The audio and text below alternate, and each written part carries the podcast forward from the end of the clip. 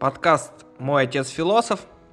Сегодня мы записываем девятый эпизод. И эпизод э, особенный. У нас э, и тема не совсем по истории философии. И в том числе у нас э, сегодня есть гость Андрей Соломатин. Э, в интернете известен как Филиппонский, да, наверное? Филипповский. И Андрей, да, ты сам, я думаю, представишься по традиции и расскажешь о себе, чем ты занимаешься, и в том числе э, о какой теме мы сегодня будем говорить. Андрей. Всем привет, меня зовут Андрей, я занимаюсь, работа у меня, я занимаюсь продуктом в стартапе в Берлине. Бэкграунд у меня инженерный, то есть я занимался разработкой раньше, сейчас я перехожу больше в uh, управление продуктом. И я интересуюсь философией с практической точки зрения, можно так сказать. То есть все, что можно применить к осознанию мира, к, все, что можно применить к работе непосредственно, это мне безумно интересно. Наверное, поэтому я и здесь. Игорь, что вот э, скажете по поводу... По поводу того, Андрея? Можно... Очень приятно. Нет, не по поводу... Не по поводу, не по поводу, не по поводу Андрея, по поводу того, что, что, что можно применить в философии в реальном жизни, так сказать, в реальном примере. Ну а что, можно, вот... что можно сказать? Возвращаясь вот к прошлому подкасту о Платоне, и э, буквально цитируя Платона, государством должны управлять философы. Это вот такой, конечно, немножко перефраз, не, не прямая цитата. Но, тем не менее, э, здесь даже речь не о том, что вот государством должны, то есть практические дела да, не должны делаться без философии. Что это значит без философии? Если философию убрать, без э, разумного отношения к миру. Без разумного. Поэтому разумный взгляд – это первое, что необходимо. Сегодня у нас речь пойдет о как раз практической составляющей и довольно уникальном явлении, которое э, зародилось в Советском Союзе, в частности, и которое стало такое, я считаю, большим и мощным э, прорывным базисом для будущих научных открытий, в том числе и производственных. Мы сегодня поговорим о ТРИЗе. Когда я говорил это слово ТРИЗ, э, среди моих коллег, даже образованных людей, программистов, э, никто не знает, что это такое. И я попробую дать определение в том числе, э, и попробую сегодня в таком ключе вести беседу, э, почему в том числе это ТРИЗ как таковое, как явление до сих пор до конца не изучено и людям неизвестно в широких массах. В общем, а, ТРИЗ — это теория решения изобретательских задач. То есть это формализация э, методов э, изобретения и в том числе, э, как так сказать, не стандартизация, а такой, я не знаю, как сказать, э, наверное, boost или толчок э, к развитию творческой личности в человеке. Я бы это так обозначил. В общем, э, мы сегодня поговорим о ТРИЗе. Это область знания о механизмах развития технических систем, методы решения изобретательских задач. Вот. Э, я думаю, Андрей, ты человек, который интересуется этой, так сказать, дисциплиной. Можешь нам подробнее не рассказать что-нибудь? Да. И как ты с ней познакомился, как ты э, откуда узнал, и как тебе это заинтересовало ну, в целом? Да. В общем, история такая. Я, наверное, расскажу сначала, как я об этом узнал, о, всей этой истории. Давай. И затем, какую вообще проблему ТРИС решает, в общем. А, я узнал о ТРИЗе от э, хорошего друга как раз тогда, когда я начал переходить из роли инженера в роль э, управления продуктом. Мне стало интересно, какие вообще механизмы существуют, какие инструменты существуют, Э, в процессах мышления, которые помогают делать продукты лучше. Мы все знаем, там, например, что iPhone — это отличный продукт, или там... MacBook. MacBook. Или... Любой, любой продукт, которым мы наслаждаемся, BMW. мы, да, мы знаем, что они, что они как бы, что их что-то отличает от всех других продуктов. И мне стало интересно, есть ли какие-то техники, которые позволяют создавать крутые продукты, создавать продукты, которые помогают, которые решают реальные задачи и которые э, не просто в два раза лучше, чем все, что существует сейчас на рынке, а которые в 10 раз лучше, в 20 раз лучше. как открыть вот этот вот потенциал и какой метод мышления применить. И мы как-то общались с моим хорошим другом на эту тему, и он сказал, что для него... Можешь озвучить имя, в принципе. Э, да, Михаил Бесчастнов. Мы вместе с ним делаем подкаст про код. Хорошо. И Я ссылку дам. Мой хороший друг из э, университета, в общем, мы, мы с ним часто на такие абстрактные темы общаемся, и он говорит, вот посмотри на ТРИС, потому что для меня это было такое, таким, для него это было мозгопереворотным э, событием, когда он прочел эту книгу. И ну, а книгу кого, кстати, давай? Книга Генриха Альтшулера. Это советский инженер, который, собственно, задался примерно тем же вопросом. Он посмотрел на перечень изобретений, которые были запатентованы тогда еще в Советском Союзе, и он попытался выявить систему, по которой эти изобретения можно было бы сгенерировать, скажем так. То есть у нас есть технические задачи, и вот набор изобретений, который какие-то технические задачи решает. Он посмотрел на это все и подумал, что все изобретения, они как бы появляются не просто так. Они все... Э, стихийно. Да, они все, все как бы отвечают тем же, одним и тем же законам. И он попытался эти законы сформулировать, описать и создать, скажем так, курс изучения э, теории решения изобретательских, изобретательских задач. Собственно, то, чему он посвятил, по-моему, всю свою жизнь в итоге. А проблему можно поставить таким, э, таким образом, что единственный способ креативно решать задачи до Альтшулера и, в принципе, даже по сей день э, в наше время, это метод перебора. То есть ну да. перед, нами, перед нами стоит какая-то сложная техническая задача, у нас есть э, два варианта. Первый вариант — это мы идем в лоб, и мы опираемся на свою интуицию и опыт решения подобных задач и пытаемся как-то применить этот наш прошлый, предыдущий опыт, чтобы ее решить. Uh, но что если в нашем арсенале нет никакой, нет никакого опыта, который бы позволял эту задачу решить? Потому что она реально изобретательская, потому что она реально не была решена до этого никем, не то что нами. И в этом случае у нас есть только, только один вариант. Это метод перебора, грубо говоря, который может быть замаскирован тысячу разных, разных способов. Но в общем и целом это просто мы берем какое-то решение, которое нам известно, мы пытаемся его применить, смотрим, получается, не получается.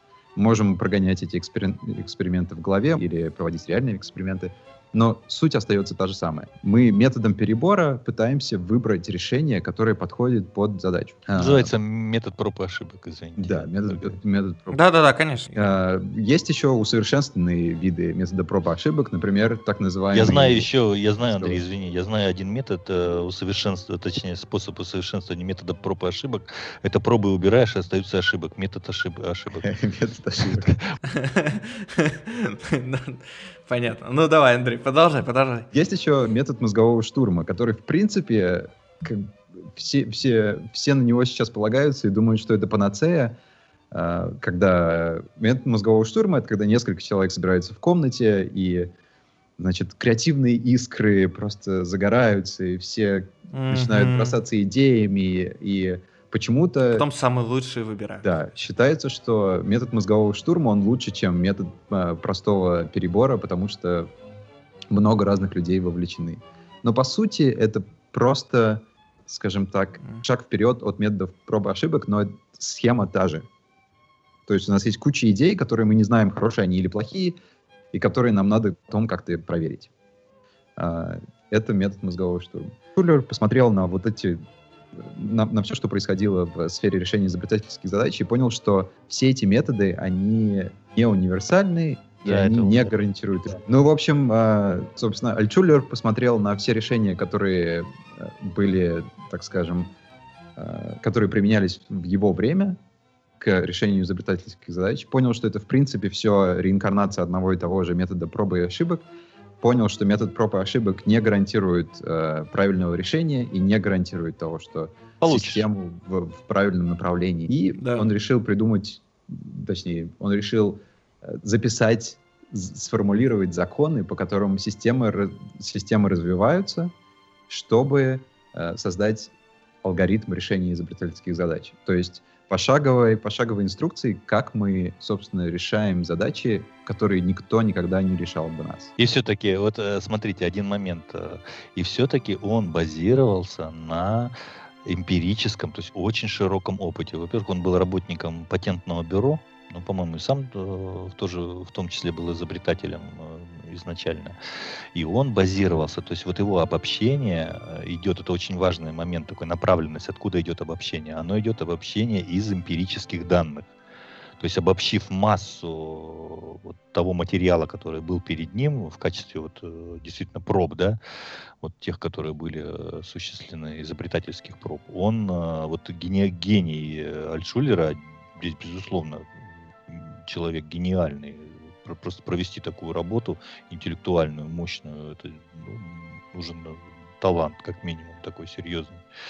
Э, безусловно, вот он провел, проведя такую работу, он э, на, на эмпирических данных сумел обобщить и вывести, вот, как вы говорите, алгоритмы, да, определенные, то есть порядок.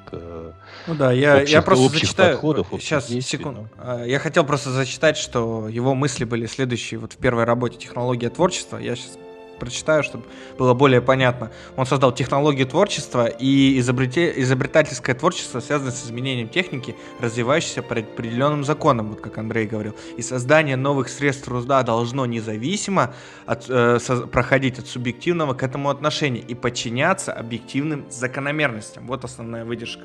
То есть он считал, что это все должно быть объективно. То есть существует природа, какая-то закон, который стоит за этим. И он попытался его раскрыть. Я считаю, вот это его основная заслуга. То есть он просто открыл этот, как бы, он, он догадывался, мне кажется, еще интуиция, что не может быть вот так вот стихийно, что это не должно происходить стихийное изобретение чего-либо.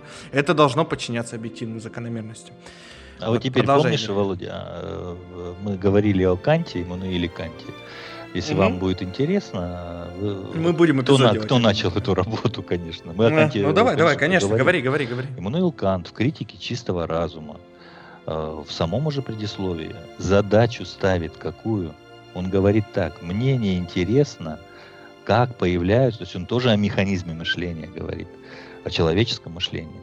Мне не интересно, как получаются в нашей, как имеют э, место в нашей природе аналитические суждения. То есть суждения, разделяющие, распределяющие, классифицирующие уже известный готовый материал, распределяющий согласно законам логики по родам, видам, упорядочивающие, связывающие его.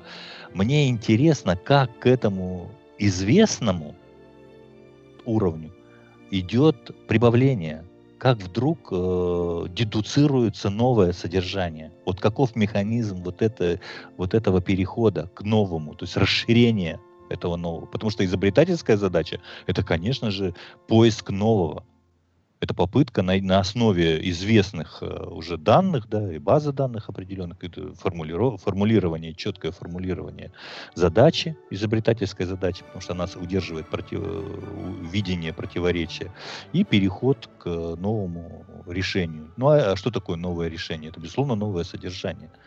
То есть Кант уже ставил такие вопросы, и, то есть философия, э, по большому счету, Э, шла, шла, безусловно, вот в этом ключе, в поиске вот этих механизмов. Только э, она шла не в отношении поиска механизмов, не в отношении только технических систем. Да? Она шла, она шла в направлении вообще в любую область человеческой практики. Как прибавочка, как творчество вдруг получается, как э, новая мысль, новая, которая не было еще до до, до, до тебя, до высказывающего эту мысль. Вот это вот очень, очень интересно. И в этом смысле, конечно же, действие, э, деятельность Альтшулера, она глубоко перекликается и связана с э, вот этими основаниями глубокими философскими. Это точно. Можно я, можно я так для наших слушателей зачитаю немножко выдержки от Ризи в целом, ну, базовые такие вещи, чтобы мы потом от этого оттолкнулись и продолжили говорить, чтобы не, ну, как бы так, ликбез по Тризу быстренький пробегусь. в общем, основные функции, которые решает Триз, это, как мы уже говорили, решение творческих и изобретательских задач любой сложности и направленности без перебора вариантов. Самый важный момент. То есть это уже без какого-то рандомного, случайного выбора. Прогнозирование развития технических систем, вот как раз о том, что Андрей говорил, грубо говоря, что то, что ты хотел понять, как развиваться будет твоя система, тебе как раз в этом и нужны были инструменты ТРИЗа. Получение перспективных решений, в том числе и принципиально новых. И последнее качество – развитие качеств творческой личности. Вот это вот вообще, я считаю, самый главный. А, Альшулер предположил, что самое эффективное решение проблемы такое, которое достигается само по себе, только за счет уже имеющихся ресурсов. Таким образом, он пришел к формулировке идеального конечного результата. Это некий элемент системы или окружающей среды сам устраняет вредное воздействие, сохраняя способность выполнять последнее, полезное воздействие. То есть вот он и определил вот этот ИКР, так сказать. Если вот Идеальный, э, конечно. Цитат, э, цитатами еще дальше продолжать, Давай. Э, цитаты продолжать, то вот э, в его книге «Найти идею. Введение в теорию решения изобретательских задач» четко написано. Вот в сущности речь идет о том, чтобы признать, что техника материальна, а ее развитие диалектично. Материальность технических систем очевидна, и столь же очевиден факт их развития, подчиняющегося, как и всякое развитие, всеобщим законам диалектики. Отсюда, от всей, отсюда со всей непреложностью вытекает решающий для методологии изобретательства вывод – Существуют объективные законы развития технических систем. Эти законы можно познать и использовать для сознательного решения изобретательских задач без слепого перебора вариантов. Когда человек ставит такую задачу себе, он, безусловно, да еще талантливый и с, с определенным ну, уровнем мышления и подготовки, технической и э, знания физики, да и других дисциплин, всего, естественно, научных, то, конечно же, он добьется результата. Вот э, у Альшулера, я, я считаю, получилось. У него очень много. Можно, можно я так и... добавлю? Вот э, мы с тобой разговаривали, даже вне подкаста, например, о Марксе, что Маркс взял диалектический метод и применил его к политэкономии, да? грубо говоря, к, к каким-то экономическим, к истории, да, ну, и к истории просто... и к, эконом, к экономике. Да, и у него родилась, родился капитал. То есть можно сказать, что Альтшулер взял этот диалектический метод, применил его на техническом фундаменте, грубо говоря, и вот родился ТРИС. То есть, в принципе, можно такие параллели провести, как ты думаешь? Можно провести. Во-первых, человек сознательно опирается на эти подходы. А, и, и реализуют их подходы. Но э, в, ну, отличие есть от Маркса, условно, у Шулера, у Альтшулера. Все-таки э, Альтшулер это, ну, давай грубо, да, вот скажем, мы, мы так говорим, это технарь, да, то есть э, имеет базовое фундаментальное техническое образование. А у Маркса в этом отношении он гуманитарий, прежде всего, Маркс, хотя и он, Маркс великолепно знал математику действительно... Ну да, кстати, я знаю да, этот факт. Э, поэтому я скажу, что в, в, тео, в теории Триза есть элементы, моменты, где он, э, поскольку вот он хоть и утверждает, что он опирается на диалектическое мышление, но я вот нигде в материалах, ни в книгах э, не обнаружил прямые ссылки на Гегеля, и использование вот этих фундаментальных категорий, кроме категории противоречия. Но когда ты из контекста вырываешь, у Гегеля система категорий, что у противоречия есть же основания, э, то есть предыдущие категории, из которых это категория сферы сущности. Это очень фундаментально. Там есть рефлексивное определение. Рефлексивное не в смысле вот психологической рефлексии, Э, нет, а рефлексивно играющие внутри противоре... Э, противоположности, которые там живут и обеспечивают самодвижение этой категории. Поэтому в Тризе есть места, где э, диалектическое мышление прерывается, и на его место выступает э, так называемое метафизическое мышление. Ну, я в науке оно часто проявляется в виде позитивизма. То есть э, то есть такого, такой методологии, которая всегда ставит жесткие линии разграничительные между терминами, понятиями, реальностями, предметами и так далее. То есть иногда вот Альтшулер не видит эту, этой границы. Там есть моменты в вот когда, допустим, вводится випольный анализ, он с одной стороны помогает, а с другой стороны форма абсолютно диалектична. То есть она может и запутывать человека одновременно, от, отодвигать его от э, решения задачи. То есть там я согласен. Кстати, две функции по поводу, есть э, момент. По поводу бипольного анализа я просто добавлю, что у меня тоже было, было ощущение, что он бипольный анализ конкретно, он отлично работает. Расскажите, что такое бипольный анализ. Бипольный, бипольный. Виапольный, а, да. да. Ну, это от вещество поля. Да. А, то есть это попытка выстроить э, систему отношений, то есть когда рассматриваешь... Э, Вещественно-полевой э, Вещественно-полевой, то есть вместо вещества может, могут быть выступать объекты. Поле — это отношения да, между ними. И вот триада, так называемый треугольничек там имеет место, поскольку треугольник самая простая форма пространственная, то вот э, випольный анализ, он связан с тем, что задача разбивается на, на понимание отношений между этими элемент, элементами, на, да, на ну, подзадачи. Ну, да. ну, это тоже входит в алгоритм решения. Можно, Андрей? Андрей, продолжай. Давай. Ну, я просто хотел сказать, что випольный анализ, он действительно, он не универсален, он применяется только в, в, в технических системах физического характера, то есть в физических, технических системах. Например, в IT-системах випольный анализ сложнее было бы применить. И поэтому какие-то части Триза, мне кажется, они очень сфокусированы на конкретных технических системах. И может быть как раз э, это следствие того, что Альтшулер, он сам был в, с таким, у него бэкграунд очень технический, и как раз то, о чем Игорь говорил, да, что он очень такой позитивистского склада э, научный человек, который смотрит только на одну сторону э, проблемы, на решение технических задач, но технических задач его времени, то есть, э, там, например, как строить корабли, или как э, перевозить шлак, или как э, колоть лед эффективно. То есть физи- э, технические да. задачи а, физического Андрей, мира помогу вам немножко дальше. А взялся-то он за работу не только строить ледокол, да, определенного типа, который там...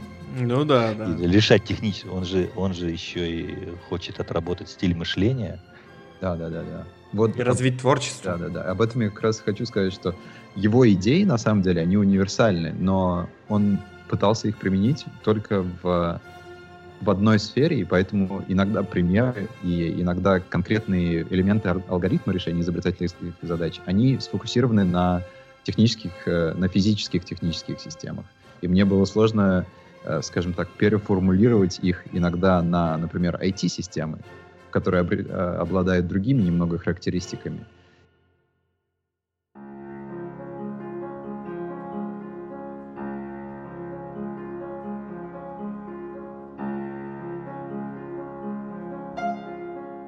Андрей, расскажи про ИКР вообще. Давай немножечко. Ты хотел привести такие хорошие примеры, чтобы было понятно слушателям про идеальный конечный результат, можно сказать. Мне кажется, вот это вот для меня это было самым большим, наверное, самое, самое простое открытие, но также самая какое-то универсальная, самая универсальная вещь, про которую Альтшулер говорит, это идеальная система.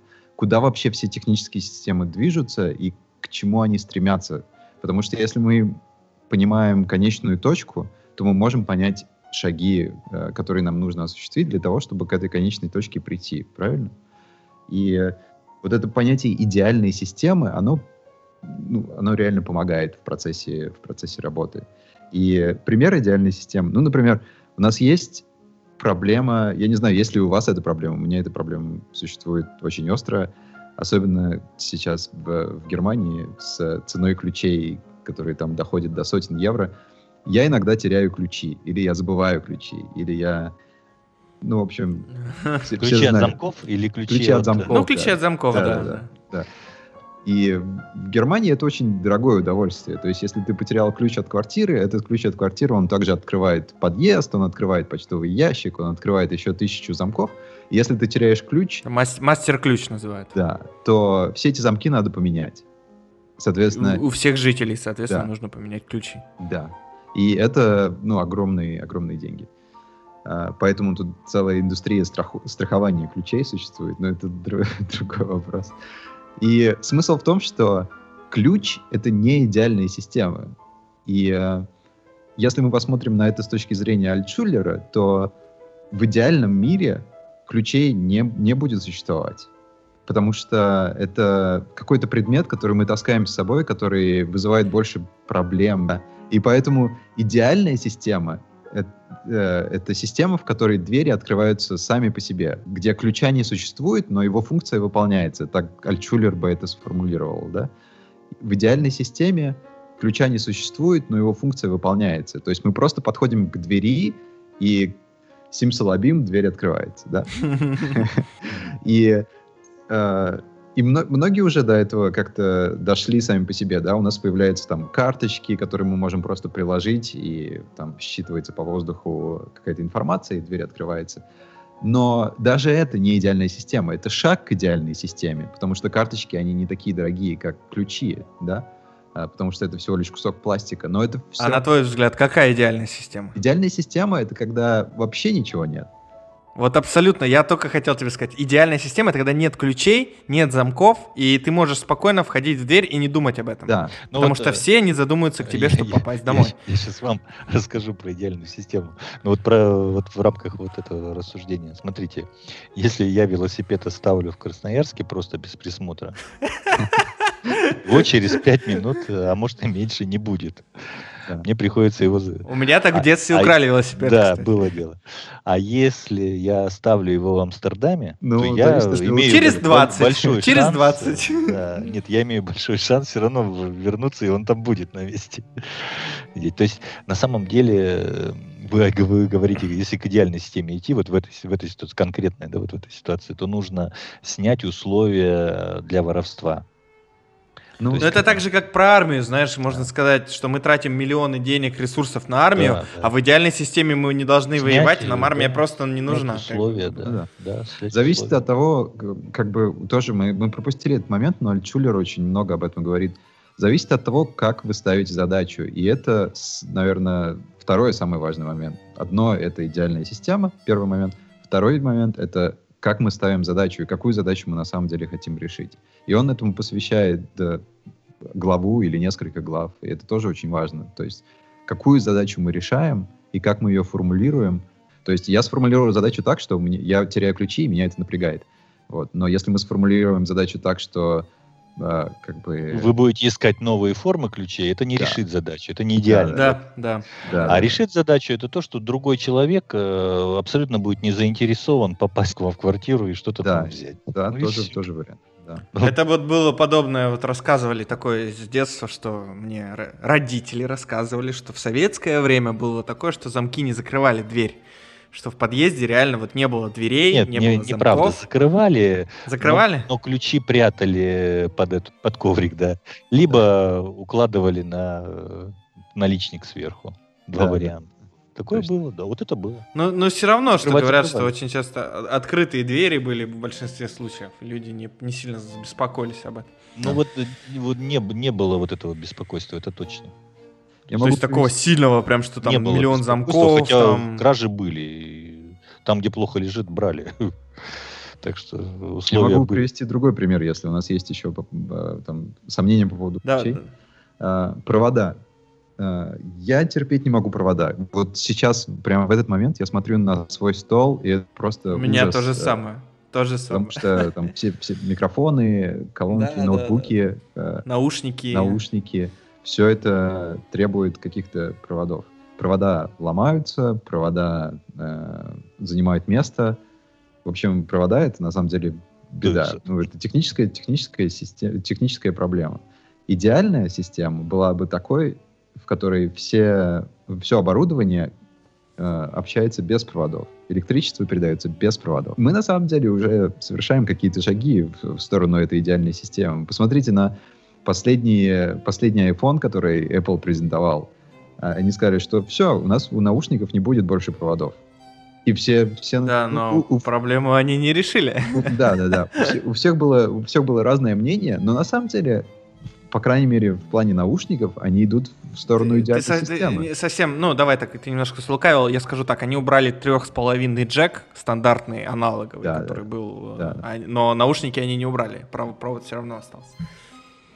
То есть они, они создали новую проблему. Теперь ты не можешь заряжать телефон и слушать его одновременно, ну, да, если да, у тебя да. проводной наушник. Да, да, да. То есть, ты понимаешь, как бы тут ну, я, такие я моменты, тому, что... Потому что я, я как человек, который ломает на наушники примерно э, с частотой 5 в течение полугода, то есть примерно наушники в месяц, А, Ну да, это Я да, могу это- сказать, что для меня проблема проводов стоит очень остро. И в Я, я, я купил беспроводные. проводов. Вот, да. и. Проблема проводов наушни- в наушниках. И поэтому беспроводные наушники, они уже существуют, и это уже а, по определению более идеальное решение. У меня есть, у меня есть, вот честно скажу. Я Мгм. доволен, уже год у меня беспроводные наушники работают как бы без проблем. Ну ладно, мы Вот, вот отдалились от теперь темы. дес- действительно Мгм. обратите внимание, то есть получается, что вы вот решаете задачу, но она все равно выглядит локальной. А вот если про идеальную модель говорить, ведь в физике масса идеальных моделей. Вот история физики показывает. Вот, скажем, тепловой двигатель.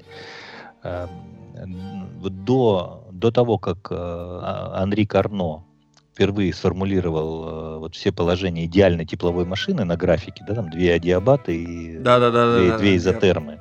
Идеальная Да, да, тепловая машина.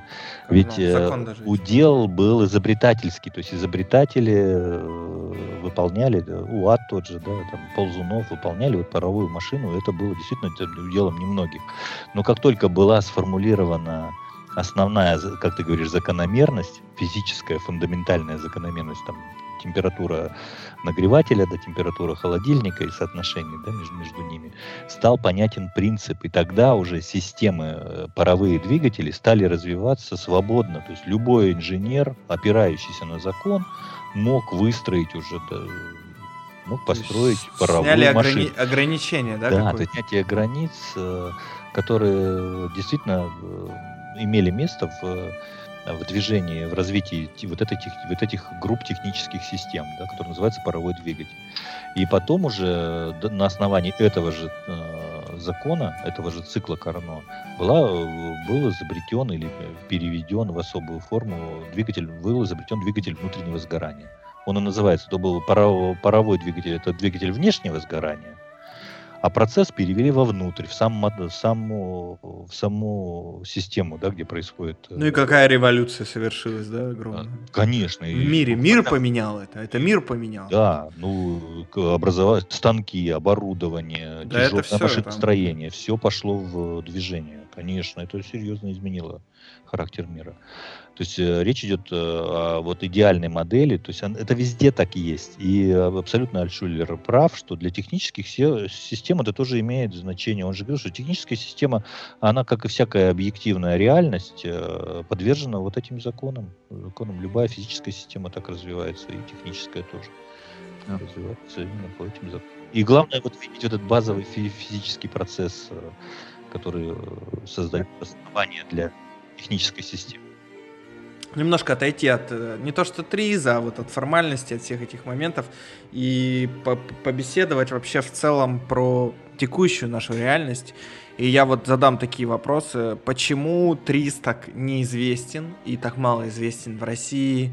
И вообще люди как бы... э, Мне эта дисциплина преподавалась в школе, аэрокосмическая. Я ходил в школу, кружок по ракетостроению в детстве. Так получилось, что при университете была школа такая, типа там, как дополнительное образование. Вот, и нам давали уроки тризов, это был 8-9 класс. Ни в школьной программе нету этого, нигде. И, и в университете, между прочим, когда я уже учился на инженера, такого не было, такой дисциплины не было. Может, в аэрокосмическом она и была, но вот в, в нашем вот университете технологическом, где я учился, такого не было. Вообще не было. Понятия триза, и ни, ни лекции, ничего не было.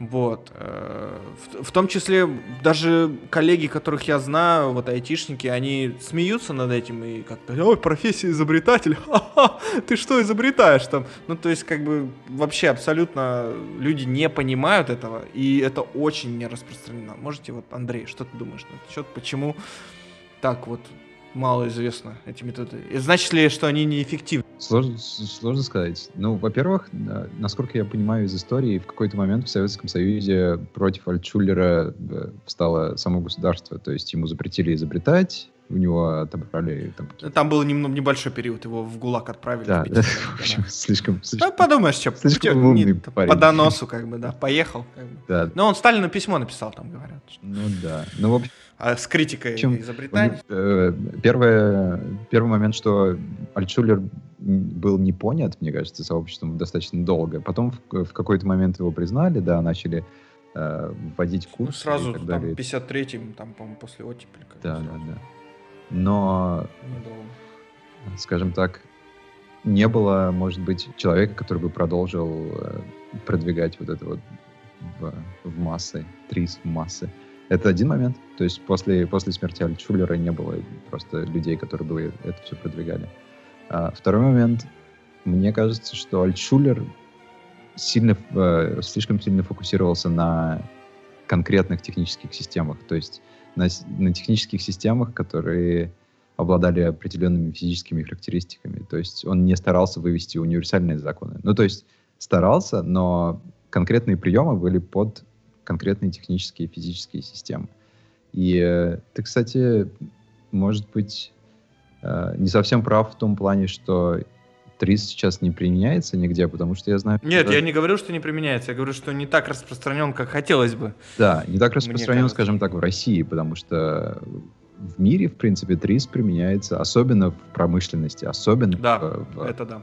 Э, физическом. Chrysler, Daimler, да. я знаю точно, BMW, как бы они все применяют эти вещи. То есть э, вот в, э, в мире физических изобретений ТРИС это на самом деле большая, большая тема. В мире просто изобретений почему-то ТРИС не, не... Я даже, я даже добавлю, что вот у меня товарищ работал в IT-сегменте, и к ним приходил специальный человек, который читал лекции по ТРИЗу, и он работал, э, он живет в Брюсселе, э, и он работал непосредственно в фирме, которая занималась как консалтингом по ТРИЗу. То есть это огромный был сбор консалтеров, то есть людей, которые как на месте решали какие-то задачи. То есть их отправляли на производство, они устраняли какие-то проблемы изобр... С помощью изобретений. Вот даже такие существуют э, бизнесы, так сказать, в, этом, в этой сфере. То есть люди, которые чисто занимаются бизнесом на тризе. Это очень интересно на самом деле. Ну вот, а, Игорь, что ты думаешь по этому поводу? Почему так не распространено или в России в целом? Почему не распространено в России? А, ну, первое. В текущий момент. Первое. Я mm-hmm. вот э, сразу тоже процитирую самого Альтшулера. Это вот под его псевдоним, э, его псевдоним Альтов, Альтов да, есть. Тут появился изобретатель. Такая книжка в 89 году, по-моему, она выпускалась. Он там пишет. Обычное мышление оперирует простой логикой. Да, значит да, нет, значит нет. Черное это черное, белое это белое и так далее. Теория решения изобретательских задач вырабатывает другой стиль мышления, опирающийся на диалектическую логику. Это его э, цитата прямая. Да и нет могут сосуществовать. В да и нет черное может быть и белым и так далее. И поэтому я хочу сказать, что э, поскольку диалектическое мышление не прививается с самого начала, а оно должно прививаться просто самой культурой, вот в системе образования, да и вообще в системе отношений, не прививается изначально в, в, нашем, в нашем обществе. Я и про российское говорю, да, вообще про глобально, про, во всех странах примерно одна и та же картинка. Э, поэтому а те, раз теория решения изобретательских э, задач опирается на диалектическую логику, то и приходится потом, когда уже ведь э, обычно работа с техническими системами начинается уже ну, в рамках э, высшего профессионального образования, так более определенно, серьезно, так глубоко, или там среднее специальное образование. И там уже приходится ломать вот это уже ставшее Э, я даже не побоюсь этого слова, такое жесткое, заскорузлое да, мышление. Когда вот настолько человек зацементирован э, вот в этих да и нет, и у него не сходятся э, противопол... А чтобы решить изобретательскую задачу, там нужен другой стиль мышления. И психологический барьер, который возникает у человека, это не, не, не, он не, не от психологии идет он идет из обстоятельств, э, которые складываются в каждодневной жизни любого человека, любого из нас. Психологический барьер, э, который заставляет думать, что да, это да, и все, и больше никак, да. А в диалектической логике как раз э, противоположности сходятся. И поэтому, если мы хотим, чтобы теория решения изобретательских задач, то есть вот именно в отношении технических систем работала, и была очень популярна, мы должны сделать популярным диалектический стиль мышления – а его можно делать популярным не только в... Он, он применим, он всеобщий, он не только применим к теории решения изобретательских задач. Он прививается через литературу. Через э, умение ценить э, великую литературу, и русскую, и английскую, и немецкую литературу великую. Он прививается через математику, он прививает, там тоже диалек, диалектика, несмотря на то, что она формализована очень, там много диалектики, тождество, то есть любое уравнение это тождество неравного. 5х минус там y равно там 78, да, или 89. Это уже неравное, то есть уже противоречие, да, идет. Э, то есть тебе нужно, сказать, то есть там везде живет э, внутреннее противоречие.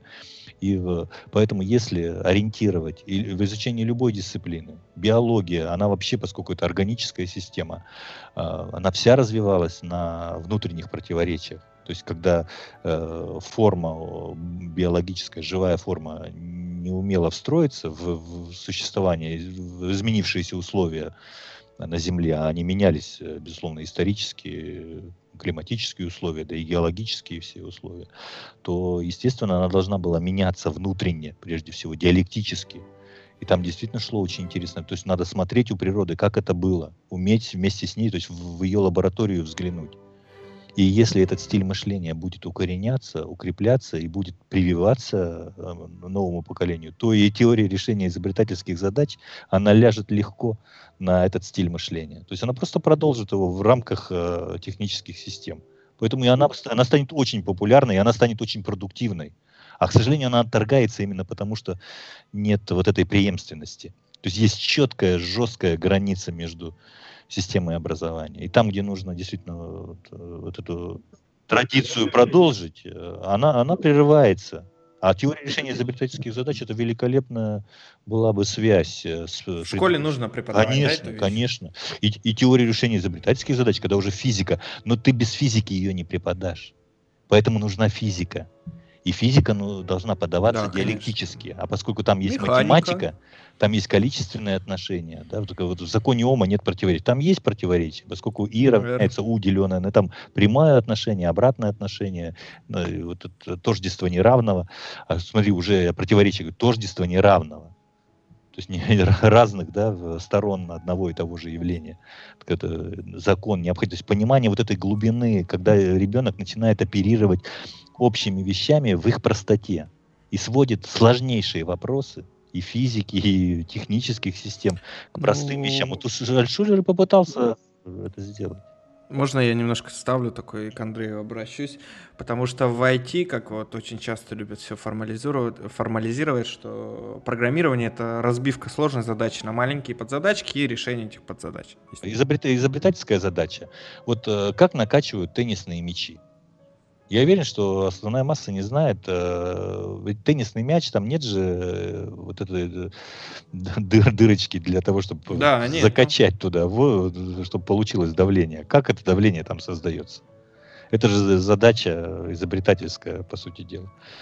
То есть нужно, нужно, понятно, что нужно туда газ, причем под давлением, он выше должен быть атмосферного, безусловно, и в то же время там нет ни одного отверстия. Как это сделать? И там не должно быть никаких посторонних твердых предметов, они нарушат, э, понятно, симметрию, да, и нарушат э, динамику этого мяча, и он будет не так э, там двигаться. Поэтому вот как задача это решалась. А решение, конечно, там приходит с, через тот же ТРИС, там оценка идет, через тот же випольный анализ можно идти и добиться того, что понять, что вещество, которое там внутри, можно закладывать его, склеивать из двух половинок, а потом это вещество там рас, распадаясь, то есть это химическое противоречие, да, дает определенное давление. Ну, это соли аммония, которые, распадаясь, э, полностью уходят из э, твердого состояния, и все продукты распада, газы, да, и образуется там давление. Да, по температуре могут, наверное, его тоже. Конечно, при температуре. То есть склеивают из двух половинок, укладывая туда соли аммония, нитрит аммония, в частности. И нитрит аммония разлагается с образованием аммиака и воды. И эти пары этих газов создают, там нужная закладка нужна э, определенной на, на массы, да, создает давление. Вот это вот решение такой задачки, которая, казалось бы, да, вот, она простая. Андрей, я хочу к Андрею обратиться. А, а расскажи, пожалуйста, вот мне про, про то, как ты видишь будущее непосредственно в системах, ну, потому что я говорю об искусственном интеллекте очень много, мне вот интересно, возможно ли э, вот эти вот противоречия и по попытка решения этих задач с помощью искусственного интеллекта. Это вообще, как, как на твой взгляд, это возможно или нет? Ну, в целом? конечно. Или при создании искусственного интеллекта. Конечно. Или как помощь человеку при решении таких задач с помощью искусственного интеллекта. Ну, как бы искусственный интеллект — это, очевидно, движение в сторону идеальности, потому что возьмем, например, задачу, ну, опять же, все зависит от того, как мы формулируем задачу, но если мы формулируем задачу так, что человек э, по определению мы не можем полагаться на него как на водителя, потому что он подвержен всяч всяческим условиям, там, э, химическим реакциям в его или ее мозге, солнцу и так далее, и так далее. То есть человек очень уязвим как водитель, поэтому мы не можем, в принципе, доверять э, вождение э, сложной технической системы человеку. Вполне логичное решение в идеальной системы будет такая система, где э, управление автомобилем происходит само собой из воздуха, да. И, собственно, такая система, это и есть искусственный интеллект. То есть э, мне кажется, что да. То, то есть все зависит от того, как мы формулируем задачи. Мы можем формулировать задачи так, что там э, что мы вообще, в принципе, избавимся, от, например, от э, машин как средства передвижения и изобретем телепорт. А можем формулировать ну, задачу так, что... Вряд ли. Да. Более, ну, скажем так, шаг, шаг, шаг за шагом. Да. Да, да. То есть сначала мы хотя бы сделаем машины, которые управляют сами собой. Это шажок в сторону идеальности, потому что, очевидно, система упростилась э, в том плане, что человек там больше не участвует. Э, следующим шагом будет там что-то более, еще более совершенная система и так далее и тому подобное. И в конце концов, может быть, мы придем там к телепорту или к чему-то еще. Э, так что у нас просто нам нужно будет подумать, и в следующий момент мы, мы окажемся в другом, в другом месте. Нет. У меня э, э, вот такой просто такой небольшой тезис, э, что основная идея, которая в том числе решает ТРИС при создании сложных систем и как бы идеальных этих систем, что саму систему может сопровождать более неквалифицированный персонал, чем э, разработчик систем. И мне вот это очень интересно в контексте IT, потому что как э, это происходит, то что если заложить основные принципы, фундамент системы, то в принципе ее сопровождение, оно как бы действительно сопровождается зачастую менее квалифицированным персоналом, чем э, при разработке этой системы. Как вы считаете, так это или нет? Ну, в целом, распространено ну, повсюду. Ну, я, я сейчас говорю... Раз упрощение идет, то, конечно. Я сейчас говорю в микрофон, который я примерно понимаю, как работает, но я не знаю точно. Я не смогу, я не смогу соорудить микро, микрофон там завтра, например. Запись, запись идет в ноутбук, который чертовски сложная техническая система, которую я точно... Э, я знаю примерно, как она работает, но точно не, не смогу воспроизвести ничего подобного. Так что, да, мы окружены предметами, которые говорят о том, что э, оно так и есть. В принципе, ну да. Ну и я тоже такой, такой аспект еще затрону, пока у нас есть время, по поводу творчества и непосредственно развитию творческой личности. Здесь очень тонкий такой момент, вообще понятие творчества, и не есть ли это то, чем и мы, так сказать, э, не то что отличаемся от животных, но то, то, то, что нас должно двигать и то, что у нас должно быть основным приоритетом у человечества, непосредственно творческая личность, творчество. Потому что в последнее время, мне так кажется, что э, человек э, сам по себе занимается не творчеством. Так ли он занят творчеством, теку, ну, текущий человек? Потому что, ну, все равно творчество, раскрытие творчества — это одна из составляющих Триза. Я бы вот хотел пообщаться на эту тему что каждый из вас думает по поводу, так ли занят творчеством текущий человек и поможет ли ТРИЗ раскрыть его творческий потенциал в целом. Вот. Анд... Ну давай, Игорь, что вот ты думаешь по этому поводу?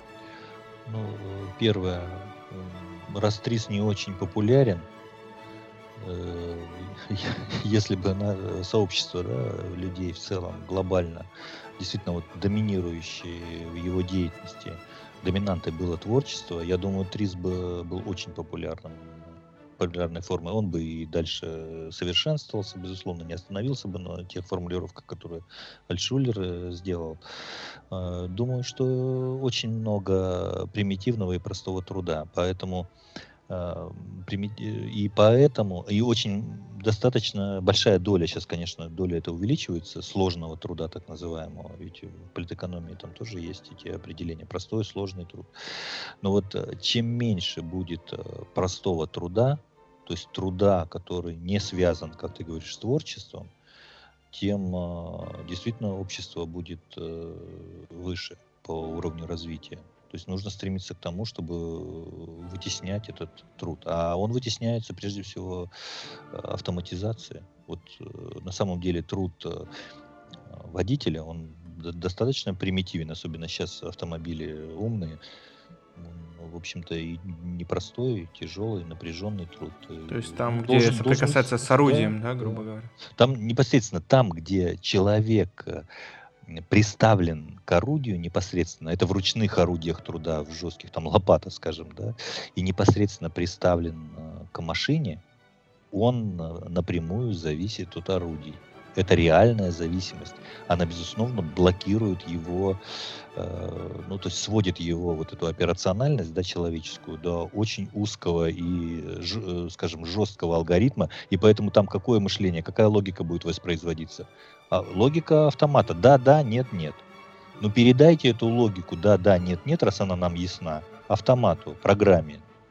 А э, то, что может э, вот человек в виде диалектического мышления, то есть э, вот этот стиль, который, собственно, задает творчество во всех сферах, он и в искусстве задает э, творчество. Там, понятно, что механизмы непростые, условия там определенные непростые, но тем не менее э, основания те, те же самые у всех типов творчества.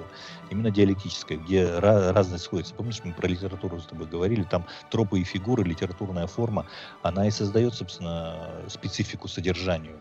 Там не сюжет, э, на самом деле еще э, сюжет важен, конечно, но он не главное в книге. Еще и цельное представление о книге, скажем, о той же Илиаде Гомера. Ты же судишь не о том, что там, да, была Троянская война изображена, да, а, и какие-то подвиги Ахилла, да, там же не, не в этом суть, там еще и важна форма литературная.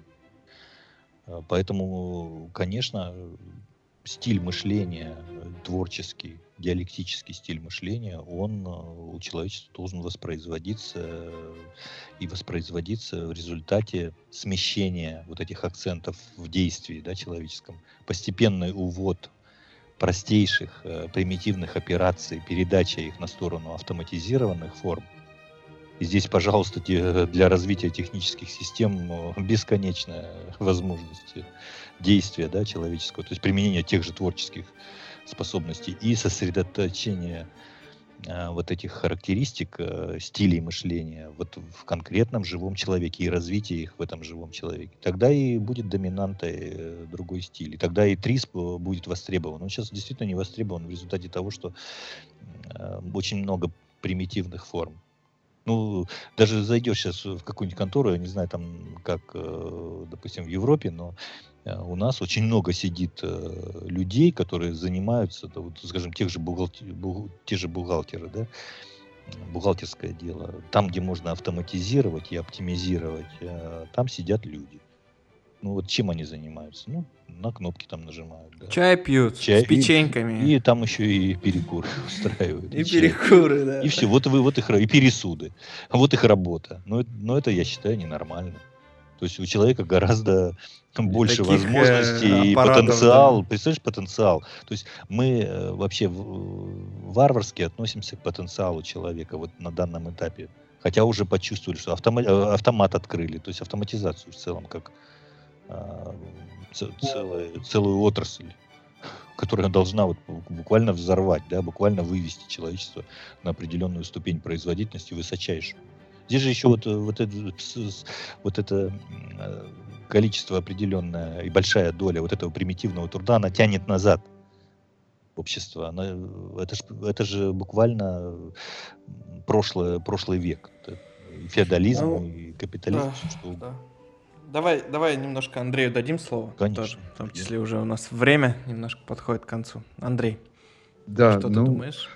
по у меня, у меня на самом деле очень, очень много мыслей на эту тему. Я попытаюсь сформулировать коротко свою точку зрения. Значит, текущее состояние мира э, заключается в том, что мы смотрим на изобретение как средство достичь э, чего-то.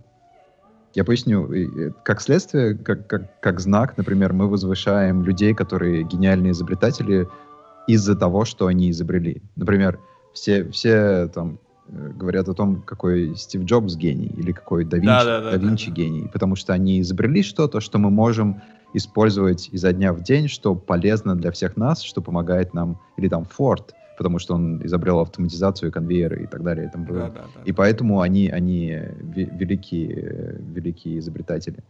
Мне кажется, если мы хотим действительно, если мы говорим действительно о качестве общества, и э, если мы говорим об обществе, в котором всем комф- комфортно жить, мы дож- должны сделать изобретение не конечной целью, а процессом, который сам по себе конечная цель. Просто сделать так, чтобы общество эм, было в такой ситуации, когда каждый человек может самореализовываться и, и изобретать что-то не ради того, чтобы изобрести э, следующее великое изобретение. Или стать бога- миллионы, богатым, знаешь.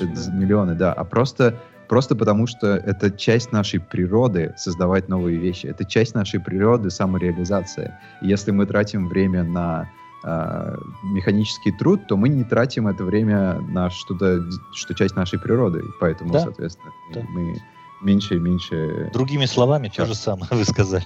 Да, да, да, да. Я, я поэтому я и говорю, да, я, да. я абсолютно согласен. И я, я на самом деле думаю об этом уже достаточно давно. И мне кажется, что, в принципе, цель, если, если вообще у человечества есть какая-то цель, если она я уверен, что она есть. Единая есть, цель есть. всего человечества, не, не, независимо от страны, независимо от религии да, и так далее.